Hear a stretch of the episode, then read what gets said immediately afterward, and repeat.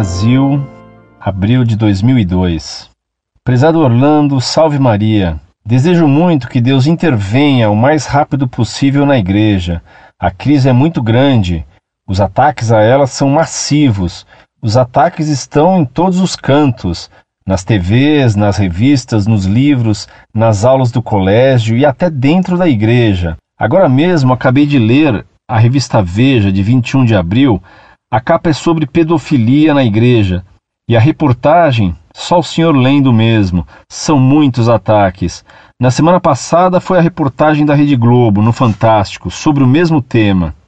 Será que a CNBB vai fazer alguma coisa? Eu acho que não. Talvez ela esteja preocupada com o MST e o PT. Fica difícil nesta situação ter católicos de verdade. Hoje em dia, uma pessoa nasce e não recebe nenhuma educação católica quando criança.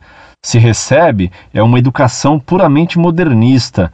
Nas escolas, recebem um banho de anticatolicismo, nas aulas de história e biologia. Chega na universidade, os ataques até aumentam. Ligam a TV e é a mesma coisa compram alguma revista e é a mesma coisa. Talvez esta pessoa resolva assistir uma missa. Chegando lá, os padres são coniventes com esta situação. Numa recente declaração do Papa, ele disse que sua maior preocupação era a paz no mundo. Ora, eu me pergunto, como é que alguém se preocupa com algo de fora se sua casa está uma verdadeira bagunça? Em muitos de seus ensinamentos, nosso Senhor Jesus Cristo ensinou que antes de querermos tirar um cisco do olho do nosso irmão, devemos tirar o pedaço de madeira que está em nossos olhos, e aí sim tirar o cisco do olho de nossos irmãos. O Papa deveria primeiro resolver estes problemas pós-Concílio Vaticano II e só depois fazer declarações de paz. Orlando Fedeli, Marcelo Fedeli e a todos da Associação Monfort. Rezem muito, rezem muito para que Deus intervenha o mais rápido na igreja. Fiquem com Jesus e Maria.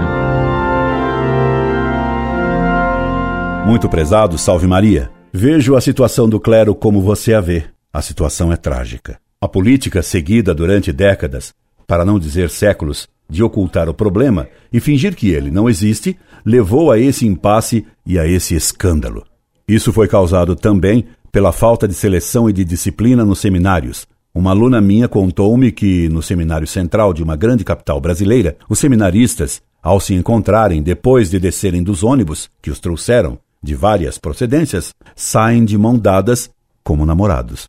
Além disso, procura-se compreender o pecado em vez de condená-lo. Ainda agora, um bispo socialista da CNBB declarou sobre os escândalos de pedofilia que isso não deveria espantar, porque os padres são seres humanos. Não me lembro das palavras textuais, mas o sentido era esse. É interessante que, quando esses bispos tratam da corrupção dos políticos, que deve ser severamente condenada, é claro, eles esquecem que também os políticos são homens. Desculpas existem só para os clérigos. Com essa desculpa esfarrapada, esse bispo quer minimizar os escândalos do clero. É uma vergonha.